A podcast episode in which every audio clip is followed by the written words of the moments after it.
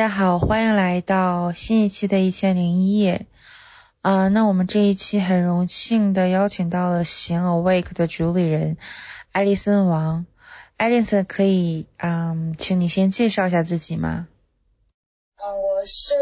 怎么形容啊？是内容创作者，对，是从三年前开始做的，然后也差不多是那个时期开始做数字游民。然后在这个时期就建了自己的一个小小的品牌。我在公众号写文章，同时今年也会发布发表一本书籍，其实是能公众号的文章，给它更扩展的写一下。然后后期我开始做起了瑜伽引导的视频。嗯对，然后我自己还有一个播客叫煽风点火。嗯，身份真的还挺多的，感觉四五种。但我喜欢什么话题，就会去更深入的研研究一下这样子。可能我在一年当中会 focus 会比较专注在一个点上面这样子吧，所以每一年好像都有一个小小的转换。挺好的，也不会说疲倦这样子，然后每一年都是从零到一，有一种新鲜感。对，会比较会比较有趣，嗯其实并不是真正符合。就是如果大家想认真做内容的话，当然匠人是垂直是最好的。啊，对，其实就是之前也是关注你好久，就是比如说你是先从豆瓣上开始火的是吧？对对，先从豆瓣上，也是在豆瓣上写日记。嗯，然后后来大家关注了你的公众号、知乎，我看你基本上全平台都会有，小红书也有你的视频。对，就嗯，后来做了 B 站嘛。嗯，其实我主要最主要做的还是写作，最前面的两年，像你说，你可能通过豆瓣有关注到，对，其实也比较有趣是。当然，我不是从一八年开始写作，然后在豆瓣上就会有粉丝。当然不对会这样对对，其实嗯，很早以前我就开始写了，嗯大概我我当年我以前住在上海的时候，就是公众号刚火，嗯，一五年左右吧，然后我就有自己开一个，但是就很水，然后可能在那时候每年更新两三篇文章。但是公众号它有一个，它比较有意思，大家都知道，就跟现在视频号是一样的，它是先从熟人圈子做起的，你想要扩充，是要从自己的朋友啊或者家人开始。然后我刚开始在写作的一些话题都和个人成长有关系，我就会嗯觉得有时候把一些很脆弱的一面表达给朋友或者是同事或者是家人，会觉得有点奇怪，所以我才跑到豆瓣上去写作的，因为豆瓣上就好像把自己隐匿起来了。然后没想到，对，就就这样子，就慢慢的写起来，就反而会更真心的去表达吧。我觉得嗯就少了一层对自己的装饰之类的吧。对，就是你在上海居住了一段时间，之前就上外研究生，新闻毕业之后你就进入新东方做一名老师。你毕业后就是没有直接是自由职业者，你是先工作一段时间是吧？对对对，有工作一年，在新东方正式工作差不多有一年的样子。嗯我在上海念的研究生，大概生活了四年的样子吧。然后就是我之前你也说了，我学的是新闻系，所以毕业其实按道理应该是要去做记者的。是我在学习的期间的梦想，其实就是成为一名记者。嗯然后嗯后来我去嗯，在上海的一些媒体有实习，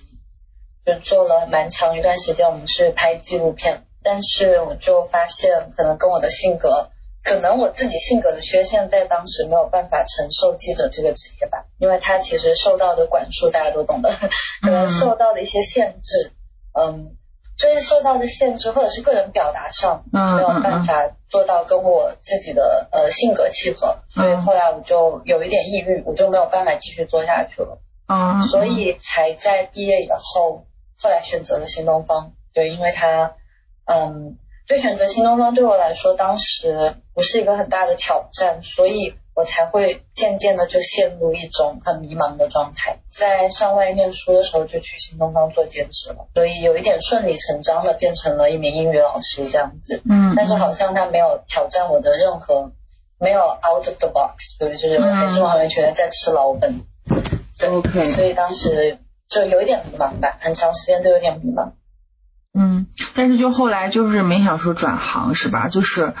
呃，我想一般大学生毕业后，他可能第一份工作不是很满意，他可能就是说转行去另一份工作，但是你好像没有选择转行，然后你就是裸辞了。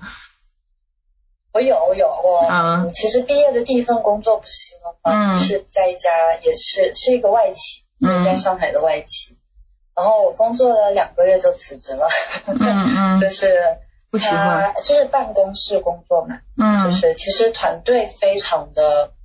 有活力，我很喜欢当时那个团队，大家都很年轻，而且很多是从海外留学回来，嗯，但是嗯，我会觉得，对我当时好像就没有办法说服自己，就是为什么我要坐在那里假装好像我对我们公司的产品很在意，好像因为我自己根本不是很懂，我当时也刚刚毕业嘛。就是可能本身自己也比较嫩头青啦，所以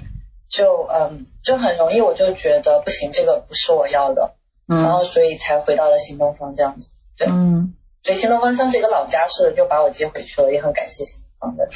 对，然后我我在前一份工作有点像运营这种类型的，然后就也是好像没有办法契合到，但是在新东方做老师我就很开心，因为新东方它的整个环境比较自由，然后我是教写作课。嗯，所以就是可以天马行空的跟学生聊历史，聊聊所有的，聊科学，聊我喜欢的嗯。一些作家或者是一些科学家，就是因为我本来做记者嘛，其实他有一点点就是有一点契合到，所以当时我在新东方其实做的很开心的，所以我觉得好像其实职位也很重要，就不仅仅是那个行业而已。嗯，对，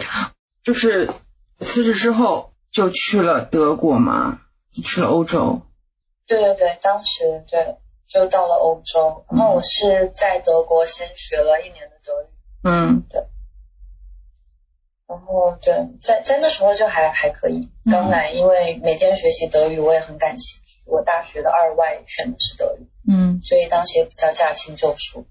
然后嗯，就是在这一年当中，慢慢的就陷入了抑郁，嗯，就开始就是找自己，不知道该做什么了，对。尽管在上德语课，但是我在想，那我上完德语课以后，我是要在德国念大学吗？还是我要在德国工作呢？嗯，那在当时其实一切都没有想清楚。对，对，我觉得这个事儿还挺正常，就是国内就很多人，比如说辞职，会会那个去大理，可能不会去德国，去大理然后找自己，然后过段时间没找到，然后又又回去了。我觉得就是还挺正常，就是年轻的时候，我觉得我也是，我也是，就是年轻的时候也在找自己，然后但是我觉得需要一个过程，嗯，对，我觉得它很重要，嗯，它非常重要。假如我没有离开舒适圈，我可能就永远不会触触底吧，就是可能就一直处在一种还可以将就，那就这样之类的，可能心里一直有一点点不甘，但是也不确定自己究竟在不甘心什么。嗯，但是当我离开舒适圈的时候，就会觉得它是一个，它是一个机会。我现在好像我也不会失去什么，我就算去做任何我想做的事情，我也不会失去。对，nothing。最糟糕的情况还能是什么？嗯，那还不如就全部全力以赴去尝试一下。对，是。然后后来就是说，呃，应该怎么怎么就是在德国找到了自己呢？就慢慢的想做的事情。嗯。对，其实其实跟德国没什么关系了，只是当时人刚好身处德国而已。身处然后在在那段时间，嗯，就因为时间很多，嗯，就是嗯，我在家里面，然后我先生我当时已经结婚了，嗯，先生，然后他也在做着一份自己非常不喜欢的工作，OK，所以。我们两个人都刚刚可能迈过二十五岁，我觉得这是很关键的一个年龄。嗯，然后大家都有一点点，就是好像又少了学校的那种血气方刚，然后少了一点那种热情，但是又多了很多不甘心，但是又不知道该怎么办。所以我们两个其实是共同陷入一段比较艰难的时间。嗯，然后我也比较感谢这段时间，因为我们两个，嗯，也算是就是共同成长吧。嗯，然后在那段时期，呃，我一个人在家，他每天去他不开心的工作，然后我就开始做瑜伽。对，其实这讲起来，我到现在我也不觉得是瑜伽改变了我，只是刚好有这个契机，就是刚刚好我在正确的时间遇到了刚好跟我契合的一个一个嗯，这算是爱好吧，在当时。对，我以前也尝试过很多次做瑜伽都没有成功，但是那一次。嗯，我是跟晨间的时间结合起来，因为我先生他上班当时走的很早，所以他六他六点就出门了，嗯然后我基本上也就醒了。嗯，我觉得大家可能都会这样。假如说我刚开始不上班，我就会很放纵自己，我可能会睡到自然醒，然后很晚很晚才起来，然后一天作息都不太规律。我大概这样子持续了有一年的时间，嗯就比较比较一种好像放任自己，就觉得哎，那这是我该享受的时间了。嗯嗯，结果越来越糟，是状态就越来越不好。我我觉得然后后来我就嗯开始早起。嗯嗯，对，你说。对，就是说不是你，就是很多自由职业者，包括我自己，就是前我是用了半年时间调整，就刚开始吧裸辞，然后之后用了半年时间调整自己的作息。我是一个特别喜欢裸辞的人。哎，说到裸辞，其实喜欢。对对对，就是你你是，就是很多人问我说你嗯怎么拥有这份勇气裸辞？你是你是说就比较随性了？还是说你确实不喜欢就辞掉？对，那你你是为什么呢？我是不喜欢，我的性格就是，我其实还挺了解自己性格，我是不喜欢，我觉得他他的价值观呀，或者说有一个方面吧，有一个方面跟我不匹匹配，我就辞裸裸辞，而且我可能知道，就是说我肯定还有别的选择，所以我就裸辞。嗯。对，我觉得这个很关键，就是像你之前在和我沟通的时候，你有提到说建不建议好像年轻人裸辞。我觉得很重要的是，像像你，你其实自身给了自己很多安全感，嗯，就是你觉得我就算裸辞，我我我还是会有很多选择。嗯但是因为我身边各种各样的朋友，就我也嗯遇到了很多很多人，很有很有幸。但是就我会发现，我以前总是会觉得，为什么大家不敢裸辞？我觉得是一个很荒谬的事情，就好像在我们的性格当中，它是一件很自然而然的事情，而不是需要去被讨论的事情。嗯但是当我更多的去去了解一些可能现在的年轻人或者以身边的朋友，会发现有一些人他们的选择可能真的跟我们不一样。就像嗯，连那个盖茨比他最经典的那句话：当我们去评价别人的时候，要记得别人没有你你所拥有过的条件。是对，所以我会觉得，嗯，我我不建议，我当然不会就是一下子就说，哎，大家都去裸辞啊，裸辞就很自由啊，当然很好。我觉得当然要衡量很多很多因素的，但是但是我觉得最重要的因素还是自己精神上给的，就像你给自己的一种安全感，我给自己的安全感也是我们自己给的，并不是我们好像真的就很有能力或者很有其他的选择怎么样？对对，也不是很有钱，这是另一回事。对，有的人以为就是说需要很有钱你才能裸辞，其实没有。对对对，其实真的跟这些反而关系不是很大，嗯、对吧？嗯，对，但是我感觉还是说理性来说，建议年轻人，比如说他，比如说在上海嘛，你上海肯定在租房，还是要留一个六到，就是一个基本的考存款吧，基本的，对，比如住房租房，基本的吃喝，六个，我不知道，就是大概六个月吧，如果想做自由职业者，嗯。对，我觉得对，一定要的，因为嗯，其实包括我自己说自己裸辞哦，就在新东方结束之后，我就跑来德国学德语。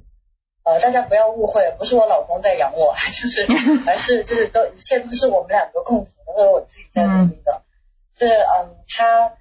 嗯，对他做他自己的事业，嗯，然后我在当时其实也是因为我没有很刻意的去。好像存下了一笔钱，但是我肯定是给自己有一个退路的，嗯、就是我一定是有一笔钱可以退路，让我自己感觉到安全感。那一笔钱的数量可能对有些人来说很少，对有些人来说很多，嗯、但这个就要完全以自己的生活方式来衡量。对，嗯、所以像你说，我觉得这样很好，就是你先给自己一个可以着陆的一个嗯一个安全的着陆点，然后嗯再去裸辞。对，嗯。我是这样的，因为我确实，但是就是说不是盲目的裸辞，我感觉就是说我们谈论的不是说盲目的裸辞，可能还是说有一个 Plan B 的裸辞。嗯，对对，应该是这样。我觉得现在大家老实话，你想在我二十四五岁，我们、嗯、你多大？九二，九二，一九几？九二年，对比我比我小，我是八九年的。哦，不像。我是八八零后，没有没有，都是那呃，所以可能在我是比较后知后觉了。我觉得我只就像我包括在写作当中，嗯，或者我在播客当中跟大家聊天，嗯，哦，我其实是从二十八岁才真正开始去去思考一个个人成长，或者思考我究竟嗯。是谁。好像我以前总是活在一种混沌的状态当中，就是我我是被社会推着走的。虽然我一直以为自己好像很自由、很有性格，但是其实从根本就没有，根本就是，嗯，就是完全按照社会的标准去考好的大学，我就好好的上课。我甚至愚蠢到上课的时候从来都没有思考过我未来究竟像我，我曾经的梦想是做记者，但是很快又破碎掉了。然后接下来我就不知道该怎么办了。嗯，所以。对，所以我觉得现在大家很幸运。我发现真的是很多人在二十一二岁或者二十二十三四岁，其实不管多少岁，你包括四十岁、像三十五岁都没有关系。嗯，就是嗯，现在真正的有一个很好的环境，可以让大家去。一方面是因为焦虑，我觉得当然这个是非常嗯，就是有一点困难的一个社会环境，因为现在的整个社交媒体会让导致人更容易陷入焦虑的状态。我觉得我当时是深受其害，因为当时朋友圈或者是微博这些刚刚兴起嘛，然后甚至没有一点点防御的在接受他们。那现在的年轻人可能更厉害，青少年来说更困难。对对，还有抖音、小红书、B 站，对对对，每一个媒体无孔不入。学学新闻，大家都知道，媒介即信息，其实我们使用的每一个媒介，它都在塑造我们。不管是接收者、观众还是创作者，他其实都在无形的影响我们思考方、思考呃的思维方式。对，嗯，对，嗯，所以说，所以我后来写作，对，包括这一切的创作，其实是在写我一个，就是我一个很懵懂、很混沌的生活状态，我是怎么样。嗯，我打个引号说醒过来，我很喜欢把我的公众号叫醒我做的产品也叫醒我 wake，。其实是因为我在练习瑜伽，是我第一次，我第我真的不开玩笑，第一次听见自己呼吸。嗯，我觉得他说出来非常的俗气啊，但是其实真的就是我们现在生活的这种被推着走的感觉，很难让我们就很很长时间我们都会忘记自己究竟是谁。嗯，对。对，所以我是希望有醒醒着生活的感觉。所以说，这是你建立这个品牌的一个初衷吧，算是这个名字的对，其实背后对有一点这个意思，也是我在一边创作一边找到的一个嗯，算是核心的点吧。就是虽然之前刚才在自我介绍说好像尝试很多新的东西，但是我真正最想做的核心就是我自己曾经走过最大的那个坎。那道坎，嗯，像你就很有很 aware，就非常有意识。你好像你说你在做这种职业，你就会半年的时间去调整自己的作息。我就没有，我在当时是就是一无所知，你知道吗？真的什么都不知道，一直到自己真的把自己逼到一种精神跟身体都非常不舒服的状态，我好像才会反弹。对，然后所以我才会在二十八岁的时候开始早起。我那时候开始尝试六点起床，然后就起来做瑜伽。但运气很好的是，就是因为这样一个导火索，那好像它就会成为一个正反馈。就从早起，我从做瑜伽，我开始很多次失败的打引号的失败的冥想，或者去做很多新鲜的事情，它就它就形成一个很良好的反馈。嗯。所以说，二零一六到二零一八年之间，你说你是二零一八年之后才正式成为数据游民，所以说二零一六到二零一八年之间。你你是在就是算是自己的一个 gap 是吧？间歇退休，你提出一个，但是但是还是嗯没有意识的，真的。没有意识，对，是被好像是被动的进入一个被动退休的状态，因为嗯在当时就我们之前提到的，就是我可能裸辞了，但是我有一笔存款，然后我就没有担心生活，嗯。嗯对，然后。在在另外一方面呢，对，到最开始当然很开心的，在欧洲到处去旅行。欧洲这边其实就是飞行什么这些都很便宜，就反而其实真正在这边去，不仅仅是真正在欧洲，包括后来开始住自由民的生活去旅居，会发现真的就钱是我们想象的一个障碍，就是它钱真的是一个就是在在这一路上，它反而是你最少需要的东西，可能对，嗯，然后那嗯，在当时我就是被动进入这种退休状态。那你玩了一段时间，我最开始半年，最开始的那一年其实也很开心，就是玩的就是很蠢的，天天在看剧，在在看电影，然后一会儿去去西班牙，一会儿去葡萄牙。那但是呃后期就突然突然发现自己没有兴趣了，嗯，就我觉得做任何事情都是这样的，就是嗯，所以包括我们后来开始旅居世界或者开始打个引号我们环游世界之类的，就是可能年少时的梦想，我会觉得嗯，可能在我父母还有包括曾经的朋友眼里，他们有一个误解，他们会以为我们天天都在玩，如果天天都在玩，真的是一个很痛苦的事情，嗯，真的。吃喝玩乐总会腻的，就是对对对，是的，它是多巴胺，多巴胺它阈值会不断的提升，嗯，对不对？这一种这种享受和追逐是不一样的，对，嗯，所以说就是其实那正是比如说你想做新 awake 的品牌是在算是二零一八年吗？对对，在二零一八年，就是我。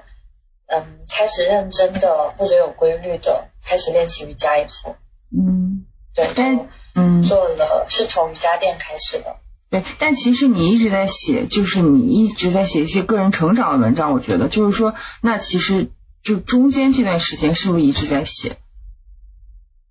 嗯，对，嗯，大概时间线可能说我一七年年底开始练习瑜伽，嗯，然后。嗯，慢慢就开始找到感觉，开始 get 到他了，就是哎，为什么他这么火之类的。然后就好像他跟我自己，嗯，有一种身份的认同嘛。嗯。慢慢的，我就开始，嗯，去记录我做瑜伽的一些感受。嗯。然后或者是分享一些，呃，可以在网络上学习瑜伽的资源。嗯。然后在同时，我不是还尝试早起吗？嗯。那我不是一个习惯早起。非常痛恨早起，我也是，我也是，所以呃，我现在都起不来。是，但是当然也要看性格的，对，就是我现在我觉得是年龄大了，是自然而然的早起。是吗？我觉得最初很痛苦。我感觉我随着年龄增长，好像就越来越起不来了。我不知道是不是受室友影响还是怎么，因为九五后现在都都是很重要，很晚。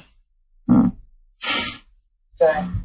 就所以当时可能就一连串的写了这些吧，就是其实也不是很刻意的在写，我们大家都要呃去做个人提升、自我发展。当时就是去写了一些我作为一个普通人、一个个人，我从前从来没有体验过的一些东西，我现在经历过了。嗯。然后我也发现它是很大的挑战。嗯。然后也不是说我好像就呃战胜了这些挑战，而是可能就是非常。真实的去分享，它是一个怎么样的过程吧？所以呃，有些话题很有趣。我在第一年刚经历的时候有写，我第二年还会写，我第三年还会写同样的话题。然后在每一年都会有不同的感受，然后对它的认知也会产生一些变化。对，嗯，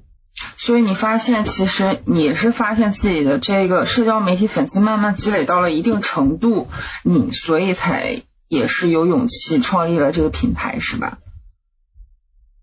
嗯，其实当时我对很多人有问我这个问题啊，就是我这个品牌它到现在仍然很小，我并没有呃，这这个是我们我自己很喜欢的一种运营方式，嗯，我们是非常小批量生产的。那其实我在开始做这个产品的时候，因为它是一个实体的产品，那需要考虑的东西当然蛮多的，嗯嗯，但是我当时真的就是有一个非常。就是一个很直接的一个嗯概念在那里。我当时想要一块很好的瑜伽垫，因为我自己练瑜伽嘛。我用的第一块瑜伽垫还是我跟我老公在那个哎叫什么迪卡侬对迪卡侬买的，嗯五十块钱。啊，就是嗯，它它没有不好哈，但是它对于真正假如说我现在开始热爱上瑜伽了，那你会发现它满足不了一些体式。对，所以在当时我才会产生这个想法，哎，那我去买一块好的瑜伽垫，其实真的就这么一个简单的想法。结果我在网上一搜都很贵，就是嗯，在欧洲的产品基本上它都要卖到一百欧以上，可能就七八百块。然后我在想，七八百块买一个瑜伽垫，嗯，就是我还是要想一下，嗯，有没有就是这个必要，或者它真的真的是值这个价格吗？嗯。然后所以才在这个时期我去想着，那我在国内买过来好了，嗯，所以。在跟朋友在聊天，在就是去问淘宝店哪些店可以买的时候，我发现其实大家好像都没有概念，就是对国内的淘宝店，而且都有一点不信任嘛。就是国内现在正在做一个转型，就是我们原材料的那种产品，它从不信任要渐渐做到品质。那在当时我就觉得，哎，怎么大家好像都这么多的不信任，就是对呃瑜伽垫的一些重金属的感觉之类的。嗯。然后我才冒出了这个想法，哎，那我干脆试着去做一小一个小批量的生产。我在呃决定做这件事情的时候，其实豆瓣上只有一千个人关注我，就是其实很少了，就是对对，就是刚刚开始的时候，所以并不是我积累了很大的流量，然后我再考虑变现之类的，而是我觉得是很很幸运的，可能它时机也非常巧，嗯，然后刚好也是我非常认真想做的事情，所以我就去生产了瑜伽垫，然后就当然最开始是通过淘宝，通过豆瓣。对，然后就慢慢做起来，而且瑜伽垫有个好处，它不会坏嘛，所以我可能第一批做出来，它就算一年，我要卖一年两年才能卖光，我当时也不是很介意。对，然后结果我发现，结果当时呃开始运作的时候，第一个月就卖出了呃差不多有一百单，所以我我就我自己也很惊讶，就我会发现就是嗯大家真其实就是我刚才讲那个信任感。就就是国内现在，你想我是完全以个人的，我打个引号个人的品牌，那我是以自己一个个人来做担保的，嗯，对不对？所以我肯定不可能乱来，我不我我也不敢就是呃会做任何像大品牌的一种比较浮夸的广告之类的，嗯，所以在当时我就发现，嗯，就是好像认真的或者有诚心的去做一个，因为是我自己想要的一个产品，我觉得。当时就觉就发现，好像他会给你一种自信，对不对？他会，嗯就算只有五个人买你的东西，你都会突然就是哎，就发现啊，就是有人信任我，对，然后我就会觉得有更多的勇气去继续做它，对。所以我当时并没有想创业，我当时在做那瑜伽垫的时候，就是没有任何的 plan，就就只是生产了一批就开始了。那也是挺挺有勇气的吧？我觉得。算是，因为你不是不知道有多少人能买吗？对对，其实完全不知道，真的完全不知道。嗯，所以对，好像你这么说也可能吧，就是可能可能当时我觉得就没有想这么多吧，或者我在你口中的那个勇气，就是我之前说的，我会觉得就算我卖不掉它，我用个五六年我也卖得掉吧，就好像是不会那么着急。说，哎，我要赶快，我投资了，我要把钱拿回来，这样子，好像，嗯，因为我当时很小批量的生产，就几百条这样子，投入的钱也不需要很多，嗯，对，所以当时，当时是让我一下子体会到，因为我我们长时间在象牙塔里面一直在学习做学生，做完学生以后就是去公司上班，嗯，其实对真正的整个消费市场，我自己是完全无知的，嗯，然后在当时对我来说，每一件事情都是新鲜事。我就发现啊，哇，原来这才是生活，这才是我们就是日常真正接触，这才是商学院，就 是我当时这样感觉到的，对。是觉得这世界上好像突然觉得这世界好美好啊。对，可能性会可能性多。曾经在校园感觉到的要要多得多，对。感觉在校园还有在上班的时候，反正我是觉得就是更多是不开心吧，就没那么开心。嗯，就感觉还是有压抑的成分在。这个呃，其实就因为因为因为分工嘛，对？就每个人被，尤其是在大企业，就大家被分工的很细致。嗯。这是为什么我先生当时工作他觉得不开心？因为他在自己的工作里面，虽然这个企业非常的成功，但是他并不能画到你个人的成功，他不能画到你个人的满足感和成就感。嗯。就我们都变成螺丝。那所以我觉得他他没有不好啊，他他有让我们有让更多普通人像我这样的普通人也可以有更多购物或者一些消费的一些机会一些选择，因为它确实是大大幅度的降低了物价。嗯，对。但是另一方面，它是它是马克思口中的那个异化，嗯，就是把把工人的异化。对。对，我觉得就是说，还是说没有办法。像自己创业或者自由职业能给我们去极大的一些成就感吧，嗯，但是我觉得，比如说大学生，就是他一毕业之后，你让他创业或者说做 freelancer 还是挺难的，他可能还是要先去企业待个一两年。对对对，我觉得其实是非常好的一种路径，因为我觉得我个人的分享的经验是有一点点，因为我我之前提到，我个人是一直毫无意识状态在生活，对不对？这好像如果如果大家是已经现在已经有一个想法，我想要创业，嗯，我们都不把话讲的这么大，你说不是要去做马云那种创业，就是我只是想轻创业吧，事业，我想找到自己的自己的事业，对。那当我当我保有一个这样的小小的目标的时候，我再在日常去做任何的事情，那好像任何事情对我来说都是一个成长的机会。嗯，我觉得这个就是就是我一直说醒着生活，就是其实就是这样的一个目的。但是我曾经是一个非常混沌的状态，我一无所知，我根本不知道自己有什么样的目标，我只是知道自己不想被束缚。但是然后呢，对，所以我觉得。就是呃，当你的目标比较明确，或者你非常清楚知道自己想要什么，甚至可能到最后你想要的东西不一定是你最后想要的，这个都没有关系。嗯，最重要的是你清醒的知道自己现在做这件事情，嗯，也不是说要功利主义啊，不是说我现在做这件事情就是为了以后我好像可以去创业，嗯，而是把现在这件事情，假如我在一个大企业工作，我觉得现在让我去大企业工作，我都不会像曾经那么反感。我会把它当做一个，你可以去研究整个公司的运营结构，你可以去去了解一下公司管理，他们管理究竟是管理也是一门哲学，他们是怎么样做到的？嗯，所以就是有很多各种各样的角度，嗯，去学习吧。对，所以这个这是我我曾经没有的东西。对，嗯，所以现在呃，Edison 现在的收入构成基本上就是。呃，瑜伽垫儿的一个售卖，然后还有就是最近推出冥想课程，还有什还有什么吗？就是大家还挺想了解的。嗯，对，这是呃主要的收入来源，一个是呃我的店铺，对我在淘宝上店铺，现在不仅仅是瑜伽垫，还有一些瑜伽服。OK。然后我是尽量做的极简，所以其实其实是一个道理的，因为只瑜伽垫它嗯。他的那个，大家买了一个就再也不需要了，对不对？所以那后期我是发现，哎，那我也可以去做我自己非常喜欢的瑜伽服，然后所以呃，可能每年就上新一两件这样子，因为我不想把它做成一个快销，我不想卖那种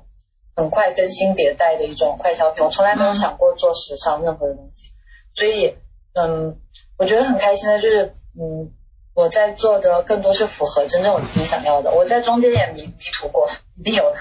我会突然一想，哎，那我多弄点花样，我多怎么怎么样，那这样可以吸引更多人。但是后来我发现，它跟我的价值观，跟我所进行的写作、极简主义这些东西都都不一样。那这样我的内心就会产生矛盾。嗯。然后所以现在就是店铺也比较契合我自己。所以一个是店铺，还有就是你说的冥想课程。嗯。对，冥想课程相当于是一个被动收入吧。就是我有嗯，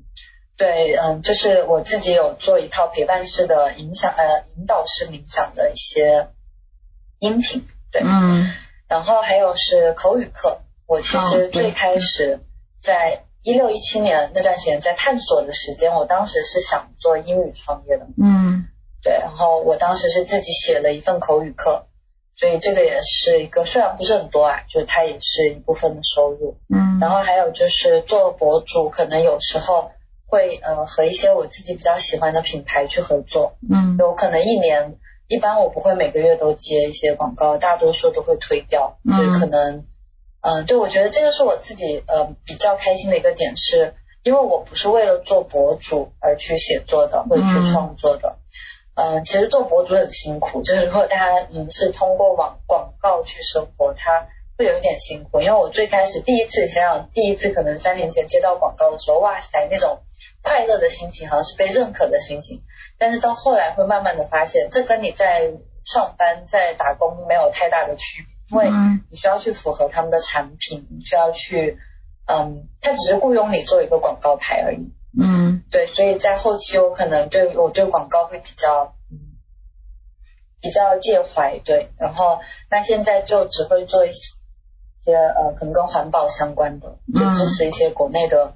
可能跟我同样经验刚刚开始的这些人的一些创业吧。嗯，对，然后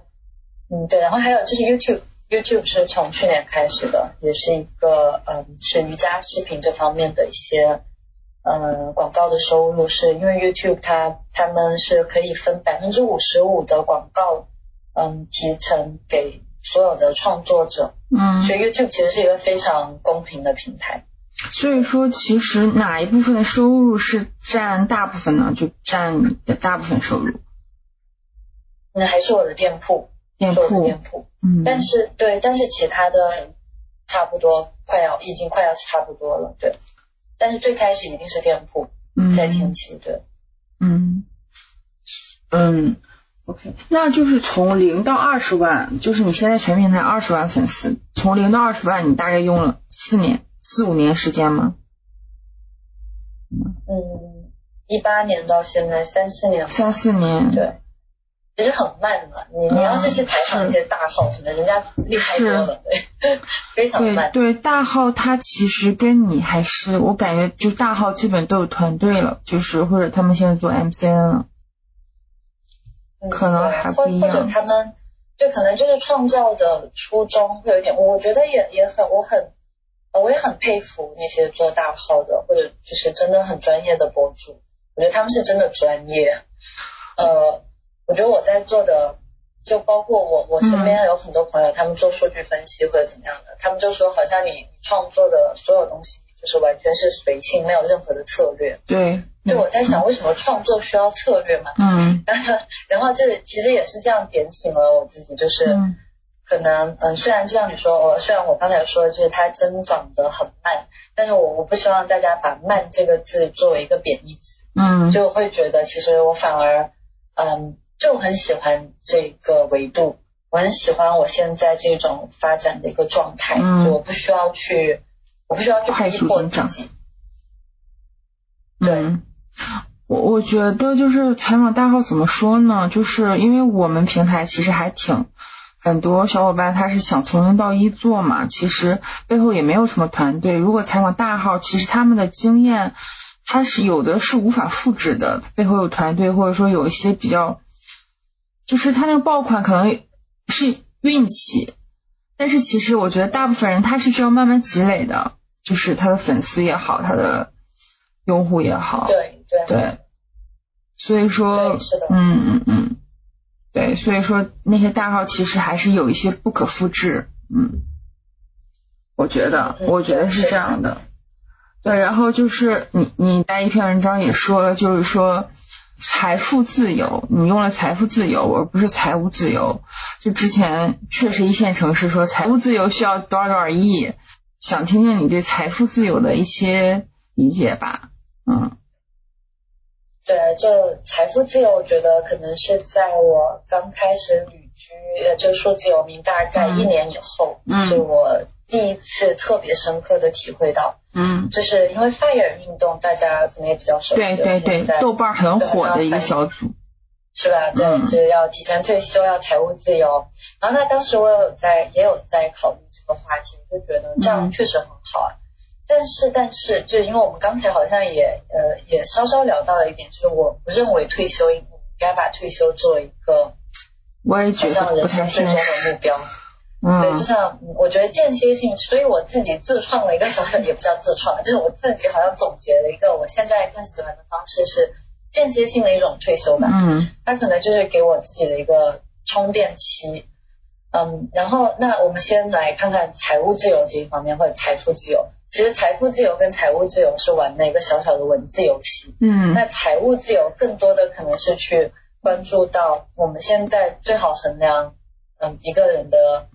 嗯，成功程度好像是以金钱来衡量的，或者说你的自由度吧。金钱一定可以带来一定程度的自由度，对。但我觉得我们大家也都听过一个心理学的研究，就是当你的收入达到应该是三十万美金，他们是美国做的实验啊，三十万美金的年收入，嗯，基本上幸福感会幸福感就不会再提升了，对。嗯。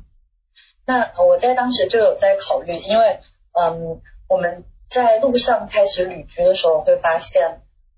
需要的东西会越来越少。就这个可能跟我从前在上海，因为我是在上海的时候开始接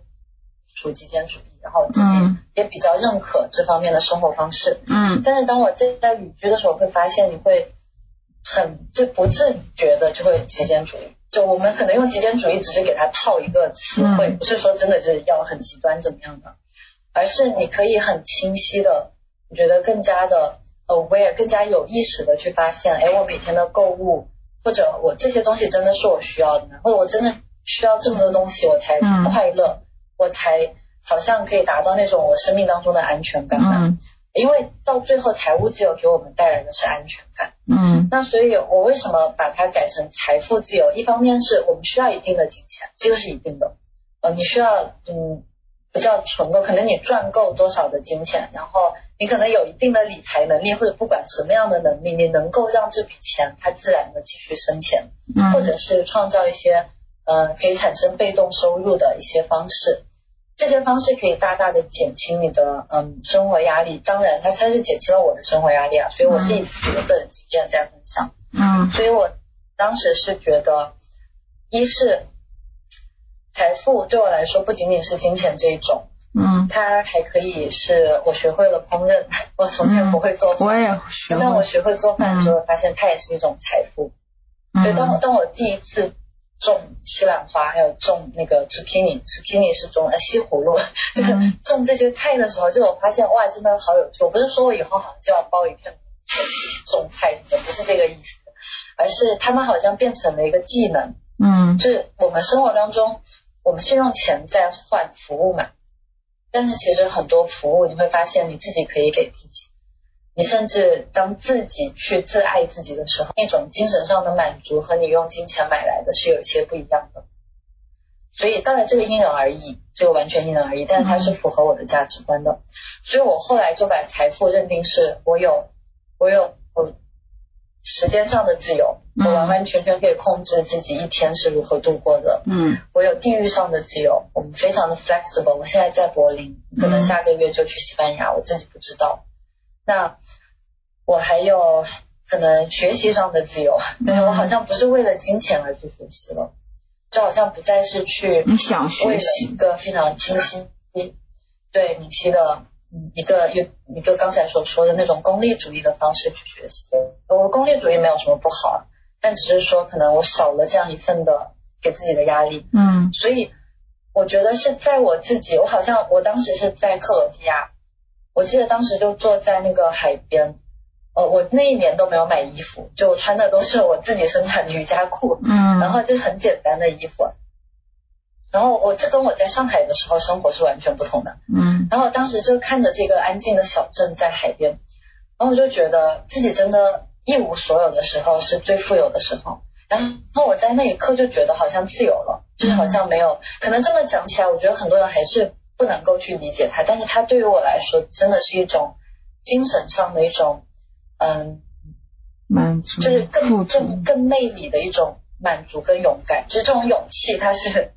它是让我觉得无坚不摧的，或者是对对对，有种那种反脆弱的，就是会觉得即使现在有再多的困苦降临在我身上，有再多的困难，我们都是能够一步步去经历它，走过它的。所以这个是心理学上所认知的自信，对不对？efficacy，self efficacy，是我们认可自己有能力做成一件事情。所以我觉得，当这件事情，当你内心可以跟它合一的时候，就那自由或者财富自由，甚至不仅仅是财富自由，精神上的自由，可以带来非常多的嗯一些嗯，对，就是对生活的一些新的体会吧，嗯对。所以我是这样认知的，嗯。所以说极简主义也是之前，比如说的极简主义是不是也帮助你？就比如说对生活，呃，产生了一些态度，就是，嗯，对世世界认不能多说对世界认知，对生活态度吧。呃，怎么说呢？对，因为它很贴近我们衣食住行的，嗯，就是我。我是怎么样在消费？生活态度也改变了。整个社会的运转，对对，整个社会运转都是由消费构成的。那么可能我觉得它给我带来的一个很好的方面是，我在当时虽然我说我陷入了迷茫，但是我从来没有对金钱迷茫过，也是因为极简主义，所以我会觉得，嗯，这金钱这个东西，嗯，或者金钱这个东西到最后是你拿去交换的一个媒介。嗯我觉得可能当我所需要交换的东西越来越少的时候，那这个媒介它所存在的那个世俗上上的意义会有一些变化。嗯对，所以极简主义在当时我我觉得给我一个很好正面的影响，是我在二十五六岁的时候，呃或者更年轻一点的时候去更关注一下。我当时还在宿舍里面对待，我觉得在念大学的话是很容易受到身边的朋友、同学的影响。女孩子都希望自己美美的，我买了很多很多的高跟鞋，买了好多好多裙子，嗯，然后对对对，但是就后来好像堆一堆，是对让我，对，而且有一点点，我觉得我那那时候年轻一点的自己可能会有一点点去按照，就是符合社会期望，我觉得自己是一个好看的人，或者自己好像总想变成漂亮的女生，对不对？嗯然后我当时就会觉得，漂亮的女生就是要符合社会的期望，我会觉得自己的朋友都很漂亮，那我也想要跟他们好像要一样，也不是说要一样的，就是要符合那种标准。所以当我发现这件事情，我就发现我根本不需要这一双高跟鞋。嗯就是我我现在会觉得最好看的人是最喜欢自己的人，嗯那些真正特别喜欢自己的人，真的是由里而外的好看。是，所以嗯，对，这我因为年轻很容易对外貌有焦虑，对，这个是真的。我觉得是 二十几岁时候，每个女生都会这样。对对对，很容易，对，尤其现在社交媒体，就是就更容易了，嗯 更容易陷入一种对美对美的期望，我觉得对美的向往是非常好的。嗯但是在外貌这方面就很容易误入歧途，我自己也会，就我自己曾经也是。嗯，我觉得特别是二十五岁之前，我觉得或者是是你你脑里的观念都是，比如说亲朋好友啊，或者一些更多他们社会对你灌输的一些想法。就是你慢慢的就是说，在探索这个世界过程中，你发现，哎，好像就是不是这样的。你会慢慢发现自己，就是世界并不是这样的。对，我觉得是这样对子的。对对，嗯，特别是接近三十岁是的，时候这。是一个很好的过程。嗯，嗯。你说，是，然后就是因为我我我觉得就是说，嗯，今年其实就是特别是疫情过去之后，呃，冥想啊这块儿，其实很多人都在做，因为确实就是大城市的压力非常大，然后不管专注力啊，不管是压力啊。我觉得我反正也在最近在做冥想了，每天。所以说，你之前还有就比如说，你觉得你觉得冥想会帮助你实现精力自由吗？嗯嗯，冥想跟精力自由的关系，嗯我可我可能没有这样子去思考过，因为嗯。在经历自由，我也有写过相关的文章，我大多是会觉得不要被信息绑架。嗯。嗯，但是冥想，其实冥想我我个人是这样看，我觉得它是一个元技能，就是它好像是，假如你真正的去冥想跟瑜伽跟我给我的生活带来的嗯那个节奏是一样的，就是它是我是在某一刻突然 get 到它了，我并不是真的好像哎我坐下来，我今天说我要冥想，然后我就懂了冥想是什么，我就找到就感觉到不是这样子，我经历了很长一段时间的嗯探索期。对，然后所以，呃，那你你，包括现在冥想在国在全世界都比较风靡啊。然后我在我在对它的认知当中，我是觉得它让我们更认知自我。就这个讲起来，这我觉得冥想的话题不是很容易用语言去描述，嗯就用文字去描述。但是我们我们现在我们现在讲的，我们给它定义一下，我们把它当做是一个技能在描述。我们先不聊不聊到灵修那一块的话题。嗯就如果它是一个技能的话，就我会觉得它确实，而且心理学现在也有非常多的研究在支撑，它可以很好的帮助我们，嗯，专注，对不对？有专注力，还有通过呼吸的练习，嗯可以很好的消除掉焦虑的情绪。嗯其实嗯它都是有生理学、有生物上面的支撑的。嗯那所以其实冥想仅仅是把它当做一个技能来说，我觉得它都是大有裨益的。嗯。嗯，对，那我我觉得我很好奇你现在什么样的体验，什么样的感受？我觉得就是我之前是关注了，就是很多，比如说你呀、还有就是小红书一些博主，我就我反正就是还挺容易焦虑的，就是可能信息带给我的焦虑，就是因为我们嗯本身就是做新媒体这块，就每天都要看好多个公众号，所以说，我感觉就是特别是早上一起来之后，然后你想马上进入工作状态，然后你冥想一阵儿之后，我就觉得冥想明显这个专注力提升了。就是我不知道啊，是不是 这么神奇？我也不知道是不是冥想，反正我好像很神奇，就好像就可以马上进入工作状态了。嗯嗯，我觉得对，会会会，包括我，我有时候也会有这样的感觉。冥想每一次做下来都是一个新的体验，嗯，所以可能每一次，就是可能有些人会带着期望，就说，哎，那我现在去冥想一下，是我的专注力就会提升？其实不是不是这样的，就是每一个人最后得到的那种感受都会有一些不同。嗯嗯，所以他他这个专注力，我觉得确实是很。你一般冥想多久多长时间？嗯，就。那现在是初期是吧？对，半个小时之内不会超过半个小时，已经很长了，对，已经给你很多机会，很很多的时间可以进入那个，就是对。我睡前也会，睡前也会，因为我我容易失眠，睡不着，就是晚上很兴奋，所以就也会冥想。更需要冥想。对对对，然后冥想之后我就会，我我我这个。呃，就身上就会放松，全身会放松，放松之后，我觉得就很容易进入睡眠。嗯嗯，对对对，它它确实就像刚才我们说的，它是通过生理的方式，就是它真的是作用你的你的大脑、你的神经是怎么在跟神经元是怎么样在对话的。那所以冥想它，我觉得是这样子的，就是冥想它带来的作用，是因为我们我们在很长时间，就像我之前在说的，大家。包括我自己，大家都跟都在一种随波逐流的状态在生活。我们从小到大，嗯，对。那可能就是因为我们要念书，我们要我们跟社会有要产生关系，嗯，要考虑工作，我们要人际关系，我们还有爱情，爱情更烦恼啊，在年少的时候。那所以在很长时间，我们会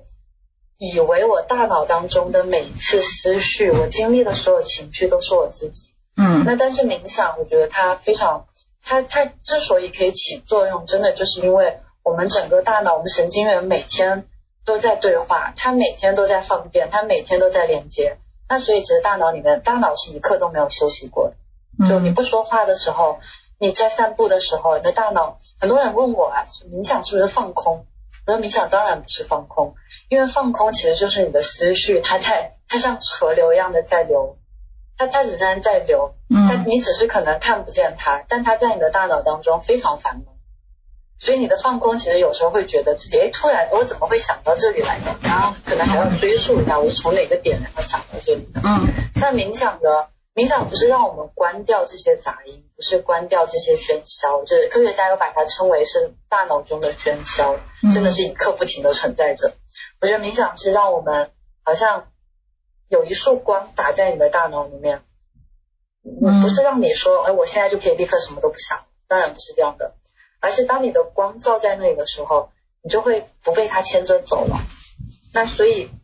就在那一刻，哪怕冥想你三十分钟，只有一分钟有那样的感受，都是非常好的练习。嗯，对，这这个还是我现在三年以后的一个感受，我每一年的感受都不一样，所以那挺好可能未来还会有新的一些想法对。我有的时候会觉得我好像进入了一种什么空间之类的，反正就是还挺神奇的。但灵性它不叫灵性，就可能你，我觉得你是跟自己比较连接的一个人。嗯。就因为很多，就我觉得包括我自己都是很多人跟自己的关系其实很疏离的。嗯。就很多人为什么冥想会哭？就很多人告诉我，就我冥想一次，我就会就是泪流不止，甚至不是不是悲伤，也不是快乐，其实真的就是我们太长时间没有停下来跟自己对话了。真的，我觉得就是，嗯，冥想它其实两千年前的所有古人，就古人古代的智人，大家都在练习的一种。我觉得现在确实是我们这个时代一个很很好的一种回归吧。对，嗯。嗯，我不是我不是在宣扬冥想，我只是把它做一个技能，就是我觉得是一个非常棒。我我反而我还经经每天基本上宣扬，跟我身边朋友宣扬冥想，就是他们比如说工作压力大呀，或者睡不着，我就给他们推荐冥想，疯狂推荐，因为我确实觉得挺好的。对。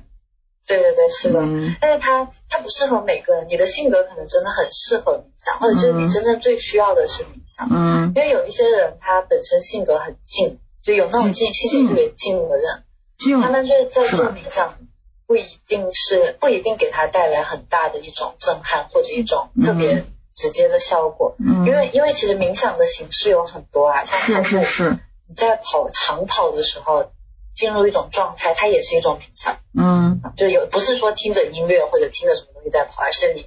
完完全全就是只是脚踏着地那样，风吹过那样在跑。嗯嗯，洗澡洗澡的时候是最容易进入冥想的时候。嗯对，然后还有很多很多很多行为，做家务、做瑜伽，就是做嗯做现在网络上那种健身，一般不会进入冥想的状态。但是如果是专注的在撸铁或者是重复的做一些行为，其实都很容易进入冥想的状态。所以有很多形式，像你现在对冥想已经找到感觉了，我觉得你会在日常当中越来越多的嗯觉察到它。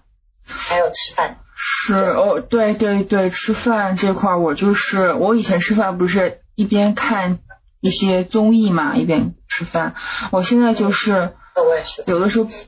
就慢慢的吃饭，或者说闭眼吃闭眼吃饭，就是慢慢的去感受它每一粒，就是每一个米粒啊，或者说菜，就是就会也会感受它的味道，嗯对对，冥想是一种非常好的抵抗暴饮暴食的方法。啊暴饮暴食。对对对，所以说我其实这这个也是，就比如说抵抗暴饮暴食的方法吧。你如果就比如说嗯一边看什么剧啊，一边吃饭，就很容易吃的特别快。嗯，对，而且会吃的很多。嗯，对，然后嗯，说完冥想，其实有有几篇文章真的还给我挺多，就比如说，呃，爱丽森是去年是不是进入三十岁，还是前年？去年吧。对，去年进入岁，因为我自己还有半年就三十岁了嘛。然后其实你你那篇文章说是你说你感叹这三十岁真的太好太好了。那我现在感觉就是说，其实我还我也挺希望进入三十岁，我也不知道为什么，我是在二十五六岁的时候是比较害怕进入三十岁，因为我觉得我三十岁一定要怎么怎么样，怎么怎么样。但是我可能现在变了，就说我马上要半年三十岁，我反而还挺渴望进入三十岁。那那很多，我感觉周围的二十岁女性也很焦虑，就是说，因为就是三十岁女性她需要，比如说呃，就在在国内啊，就是大部分就是声音，就比如说你三十岁之前要完成结婚生子或者什么什么的，啊一些特就是那种大家呃传统的那种人生，但是你觉得？就是，嗯，但是但是很多人是这样，就比如说他不知道，他如果没有完成这样的一些目 KPI 的话，打引号的 KPI，他他就会陷入迷茫。你有什么比如说建议吗？或者是方法？嗯，嗯，就建议或者方法可能不一定会对会会适用，但更多可能我我个人的感受跟你我在年轻的时候跟你也是一样的，我三十岁听起来真的阿姨，对不对？真的感觉好像是一个很是一个成年人。我嗯。在十几岁的时候，我也觉得二十岁的人就是阿姨，就是哦。就是有一个成对见，二十二岁的时候。总，是有一种成见在其中。对，然后我觉得是这样子的，嗯，我很喜欢二十岁的后半场，嗯。我我当时好像在文章里面这样写的，因为我会觉得二十岁的前期。我们非常有活力，我们大家都很青春，嗯我们的未来充满了无限的想象力。然后在当时是一种自然而然的兴奋，我觉得是活在兴奋当中的，嗯，而且可以挥霍，对，有大把的青春可以挥霍。霍，那在二十岁的中期，嗯，因为我我在呃今年在写这本书的时候，因为我是去年开始特别感兴趣嗯脑科学，我去嗯去上了一些脑科学的课程，然后我觉得它太有趣了，因为是大概在二十五岁以前，我们所有人所有人的有一个大脑当中的部位叫杏仁核，嗯它就已嗯经成熟了。嗯对，杏仁核是掌管我们的情绪，就我们我们现在非常简化，把这一切都简化的话，可以这么说。嗯那杏仁核它可以让青少年，我们其实可以想象一下，我们青少年的时期、青春时期的，嗯，青少年时期不是青春时期，青少年时期的所有行为都非常的莽撞和冲动，而且非常易怒，非常情绪化。其实就是因为我们的大脑，大脑的前额质它还没有，它没有完全的掌权，它的神经连接还没有结束，就它还在被塑造当中。我觉得真的很有趣，就是我在青少年的时候，我只是觉得啊，我性格就是这么糟糕，就我的性格就是这么火爆，你拿我有什么办法？而且我也不会想象说自己以后居然可以是一个 Zen，、呃也不是说我现在就很 damn，而是就是也不是说，就当时可能会觉得这就是我的性格，而没有想象说你现在从脑脑科学的角度去看的话，它其实是所有人都在经历的，就大多数人吧，因为每个人的其实整个嗯神经元的连接也不太一样，但是大多数人都是这样的。那在二十五岁以后，我们的前额皮质，我们大脑皮层，它才会完完全全的连接完整。那这一段时间，就是说我们可能从十七岁到二十五岁之间，正是因为我们的经历，我们人生中遇到的人，我们去过的城市，去过的任何地方，我们所经历过的一些感情、一些事件，他们会塑造我们的大脑皮质、嗯神经将如何连接。所以这很有趣啊！就这这一段时间，所以为什么这么多人会觉得过得很动荡，或者过得很迷茫？那很多人可能就不知不觉的就来到了三十岁，仍然很迷茫。但是还有一些人，正好是因为经历了这样子的一些波折，嗯然后，嗯，可能我我觉得自己很幸运，就是我觉得这些这些打个引号精神上面的挫折，这些波嗯折，，对，嗯，真的我觉得非常幸运，它降临在我头上。我也觉得很幸运。我是二十二岁的时候就就有这样觉察，是因为我当时学了我不喜欢的专业。我后来其实做的跟我专业不一样，我是学金融的，然后就是，但是我真的特别不喜欢。我大学，然后研究生，我大学是金融，然后我硕士是会计，然后真的特别不喜欢。然后所以那一阵儿我就开始疯狂的寻找自己，疯狂的探索自我。所以说我我是当时我我是精神受到了痛苦，所以说我才开始探觉察。嗯，对对对对对，可能每个人他嗯，对对，我我发现其实每个人就是说，只有他受到了一些挫折和痛苦的时候才会觉察，嗯，但是其实我觉得嗯，年嗯年轻的时候会就越就是你越找到自己，你越年轻的时候找到自己可能是越好吧。但是就比如说三十岁以后，他就是说怎么说呢？大部分人可能上有老下有小一个状态，可能在国内啊，大部分人，所以说他很难去再探索自己，比如说旅居或者说尝试不同的职业，就很难。所以说，我觉得二十岁到三十岁确实是一个非常好的时机吧。嗯，嗯，对对，对，所以还有还有一个东西是这样的，就是我嗯觉得，就不管什么样的采访或者很多人跟我聊天，大家这这个是我们语言文字带来的一个限制啊，就是我们很喜欢很很多很多人问我最多的一个问题是，那你会这样子旅居一辈子吗？啊我觉得这是真的很多人最多人问的一个问题哦，但是对我也加一我觉得我没有办法回答。嗯，对。对对对，还忘了这个事儿。嗯，对对，旅居一辈子，你会吗？对，就是因为你不知道。因为你刚才说的那个话题嘛，你说在国内有些人，就所有人，包括我们，我那我没有小，对，上有老，下有小，就生活的压力、日常的压力，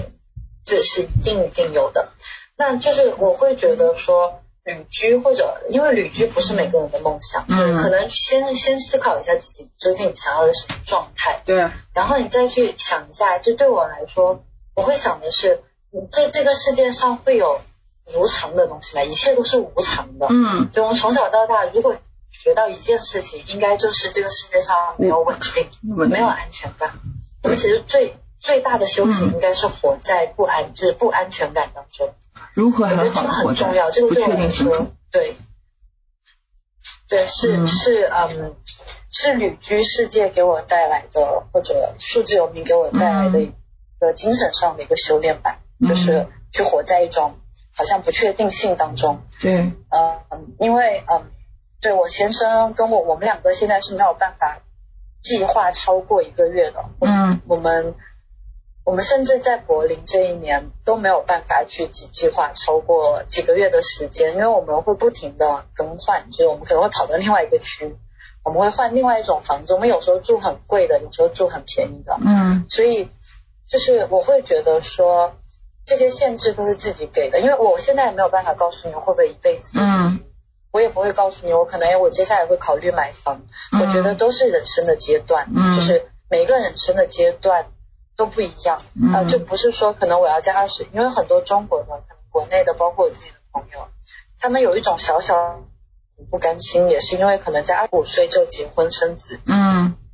那他可能会觉得其实这没有什么不好，真的，他只是可能在当时他自己并没有准备好，那并不是。是他人生的阶段，对可，是他自然而然的就做了这件事情。嗯那但是不是说不是说这个就是呃，就好像买房或者生小孩就是很无聊的生活，我觉得绝对不是这样对子的。对对对，真的是你现在所做的事情是不是符合现在人生的阶段更重要吧？对，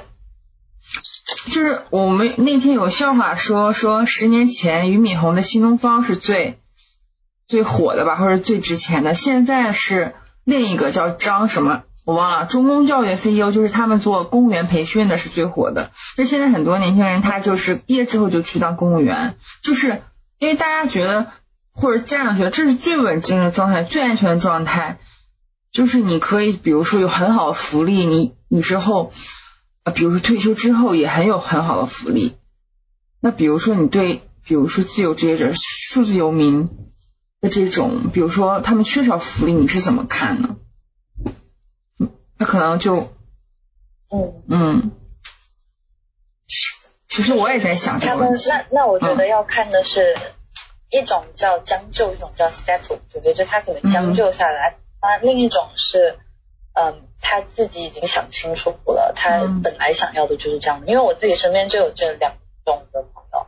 所以就是可能我在年轻的时候会觉得，哎，我要劝你们大家都出来玩啊，这 为什么？这为什么一定要这么辛苦呢？嗯那但是现在我会发现，嗯有有一些人是真的，他他就喜欢他就是需要这样子的生活，他、嗯他可能，我觉得我觉得真的生活方式不是最重要的，嗯，而是这个生活方式是不是你自己认可的才是最重要的，对不对？就如果自洽。所以去考公务员，我觉得你最大的问题是，如果是跟风考公务员，或者是嗯如果因为压力，如果因为胆小嗯而去寻找一种好像看起来是一种简单的依托，那这样子会一直活在矛盾中。嗯。那这样子是牺牲了自己嗯。年少时自己最最美好的那三十年，去换一个稳定的退休，这嗯。这不划算吧？所以我觉得对，要要要衡量。嗯，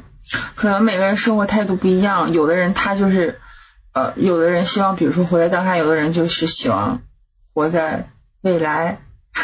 就是就是他会，比如说现在就是为了退休后的生活打拼，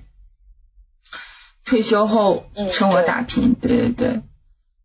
是这样的，就这个符合符合符合国内的发展，因为中国确实这三这几十年来的奇迹，对不对？真的是创造了 GDP 的奇迹。是，它确实是需要一代人的牺牲的。嗯我觉得我们这一代真的很幸运。就是当然，其实上一代也很幸运。嗯上一代的人，就是如果他们抓住了商机，每一个人都可以非常暴富成功，因为一切机会都在那里。对。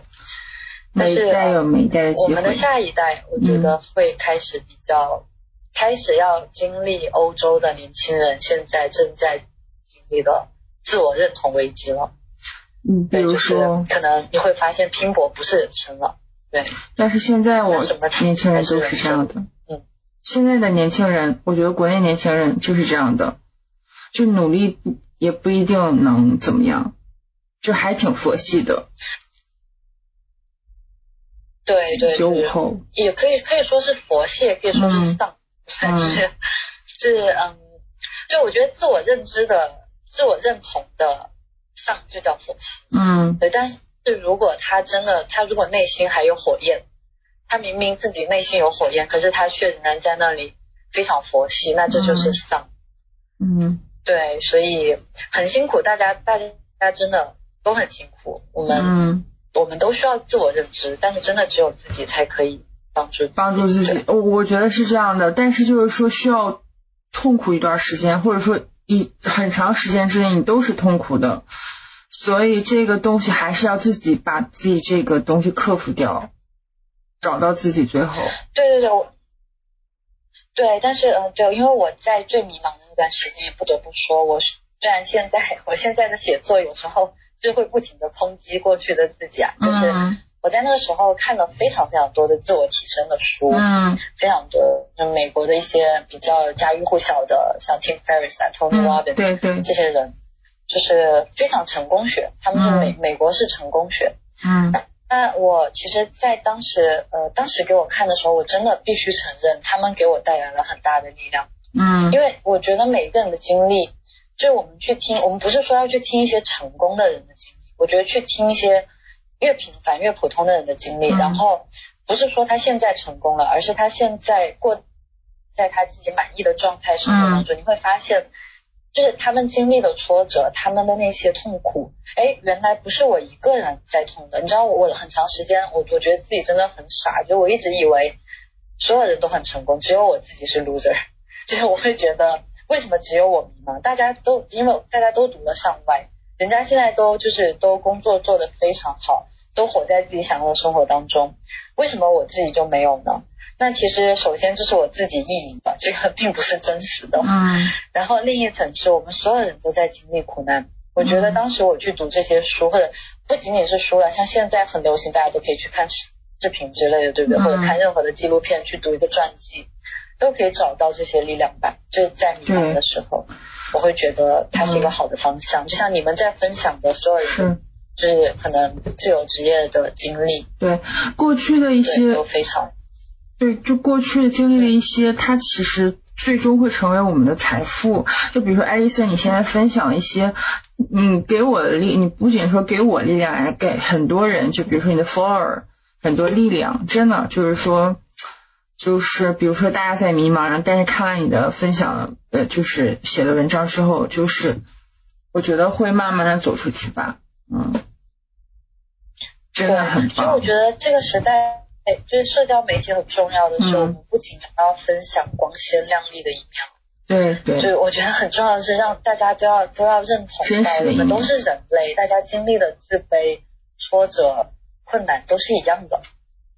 所以这这个很重要。我觉得这个会让大家有一种，这个让我自己获得了更多的同理心，嗯，让让我我觉得不仅对自对他人更温柔，对自己也更温柔一点，嗯，对。好，那就是大概聊了好长时间，然后最后其实还有最后一个问题啊，就其实比如说你你去了十个国家，二十七个城市，那你就比如说啊哪个城市你觉得是最适合数字游民的一个城市？然后你自己觉得的啊，然后还有就比如说给数字游民，你觉得数字的游民的利与弊是什么？嗯。嗯，因为很多人对，嗯对，因为我们很多小伙伴就是，比如，因为现在就比如说疫情嘛，但是我觉得如果就是一年后两年后疫情好像就好之后，我觉得很多自由职业者可能就变成数字游民去国外啊，去哪会会那个什么边旅游边工作，对，这个会是越来越大的趋势，因为这一次疫情让远程办公。也发现，就是公司会发现它非常的可行，对，而且可能有可能有些员工的积极性会更高，工作量更大，是是是，所以它确实会会成为一个趋势。那我会觉得，呃，在过去所走过的，我觉得这个这个很难去想啊，去挑一个。但是你刚才问这个问题的时候，我脑袋里面闪现的第一个城市就是雅典，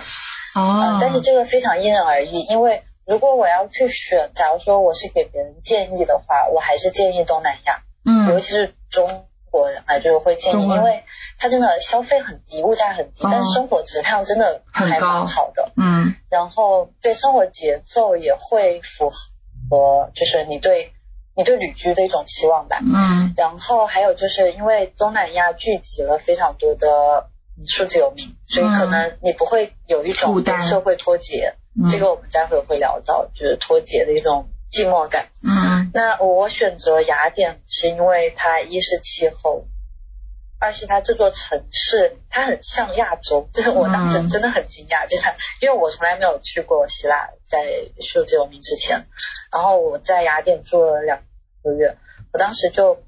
就觉得，嗯，对它就是很热闹，而 且在欧洲很难遇到有这种很热闹的城市，就欧洲它城市。嘈杂，我觉得用嘈杂来形容是 OK 的，但是它不像亚洲的那种热闹感，但是在雅典会有，嗯，然后它又，嗯，整个雅典大家对希腊，我不知道会不会有这种向往啊？可能我年少的时候会有一点这种向往，因为站在雅典的每一个角落，都会觉得啊，这是两千年前的什么，就是都是以千年来计算的，就会就更多的感觉到自己的渺小，嗯，然后我很喜欢整座城市，它滨海。又有很多的小山丘，所以我在那个时候就状态非常非常好，但是也可能是因为状态非常好，所以很喜欢。所以这个它物价比较低，还有嗯对，就是物价跟西欧比起来当然是比较低的。旅行的地方比较贵，但是也还好吧。雅典是没问题的。嗯，对比比上海便宜吗？然后你刚刚说的比上海便宜是是比上海便宜。我们当时是住，我是跟。女生朋友一起在那里租的 Airbnb，嗯，我们非常大的阳台，而且就是住的空间非常大。我记得当时月租好像才九百欧，那我们三个人每个人才三百欧，这样子就非常便宜，三百欧三千块不到。嗯，对。然后嗯，对，还有还有什么？哦，对你刚才说的利与弊啊，那利我觉得。比较明显吧，就是可能嗯，可以去很多很多地方，可以认识很多很多人，可以去体验真的各个就是各个消费水平的生活，嗯，呃，还可以实现儿时的梦想，嗯，那嗯，我觉得它最好的利是你不是在环游世界，因为这世界上有很多人好像卖了房，然后去就是纯粹的环游世界这样子，这个可能是刚才我们提到的，就如果只是吃喝玩乐的话，是很容易很容易腻的，对，嗯，我。对，我觉得是每个人都会的，这个也不一定会因人而异，大家都会腻的，因为你人生，我们生而为人，对不对？嗯，就好像总需要一点 activity。对，你需要创造价值。嗯，但是旅行，对，但是旅旅行这件事情，它自己也会消磨掉一些无聊的东西。嗯，你需要 plan，你需要，你需要去考很考量很多东西，对。嗯嗯。那当然，它的弊端的话，我在很长一段时间感觉到的弊端是它，呃，一个是饮食上的不确定，因为我在一八年之后对饮食也比较关注啊，就是可能会吃的健康一些，嗯，像有时候我们还会做一些断食，嗯嗯，就是 fasting 之类的。那但是在旅居，可能尤其在东南亚，我们当时是在外面。吃饭对比较多，然后这个可能在上海大家也比较多，嗯，对，这是一个比较小的方面，因为自己在家做就好了。那另外一个方面就是，嗯，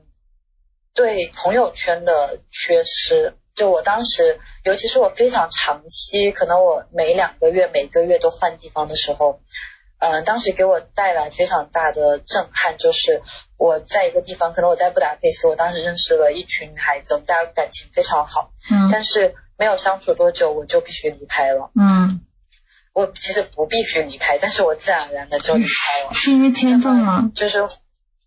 呃，不是因为全签证，当时就是想去克罗地亚了，然后就去克罗地亚了，对，然后就是，嗯，就是这种，嗯，我记得我当时在我是。旅居可能大概快两年的时候，就我很很明确的感觉到，我觉得我现在很想，我最想念的就是一个稳定的朋友圈。嗯，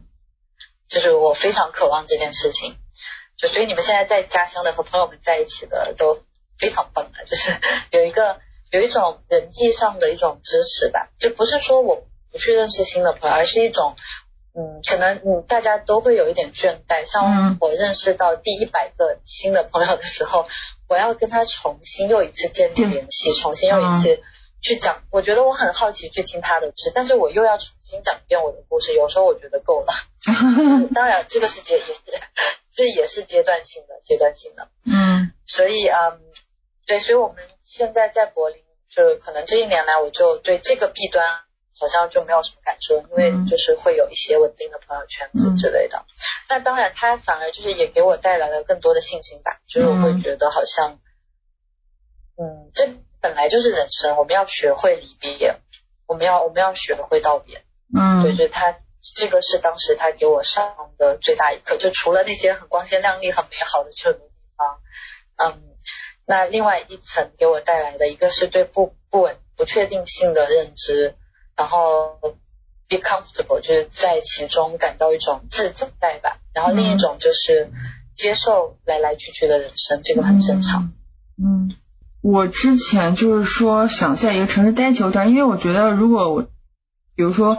我之前在北京，现在在上海，然后就是说我刚刚上海，我还真的需要一段时间适应，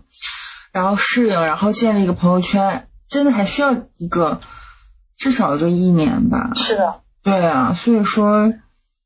嗯，可能会对工作有影响，就比如说这个颠沛流离的这种感觉，会对工作是不是有会影响？会，一定会的。对我们，但是可能因为我觉得还要看每个人对工作的认知，还有工作的阶段。就像我最初可能我在做瑜伽垫的时候，假如我这样子就没有办法去做质量检测呀之类的，那可能会影响很多进度嘛。嗯。那但是到后期，包括我到现在，我我可能会觉得说，哎，我可以很明晰的去区分什么是生活，嗯，什么是工作，或者。或者这样说，什么对我来说是最重要的？所以可能就是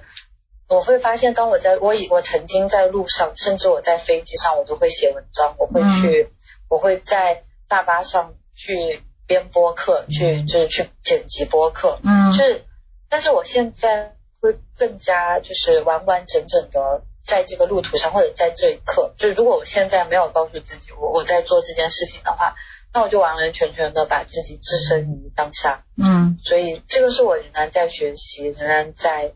在体会的一个东西，嗯，对，是挺好的，就是未来也希望自己可以旅居，就是疫情好了之后，对，现在可能就只能在国内旅居，只能在国内旅，但是我还是希望就是说我在一个城市待一段时间，就是。我可能比如说我待三年，我可能会 prefer 待三年这样子，两两年吧，两到三年可以啊。嗯，对，我觉得还好，我其实还挺喜欢那种就是 weak tie，就是弱弱联系的人，就是跟每个人都有一些联系，然后他存在我的存在我的微信朋友圈里，偶尔联系啊。我觉得偶尔吧，我也不知道，可能，嗯，我还挺喜欢这种的，这个很重要，挺喜欢 social 的。我挺喜欢 social 的，对，嗯，好啊，好啊，好啊，感谢艾丽森接受我们这么长时间采访，还真的很荣幸，很荣幸，真的很荣幸。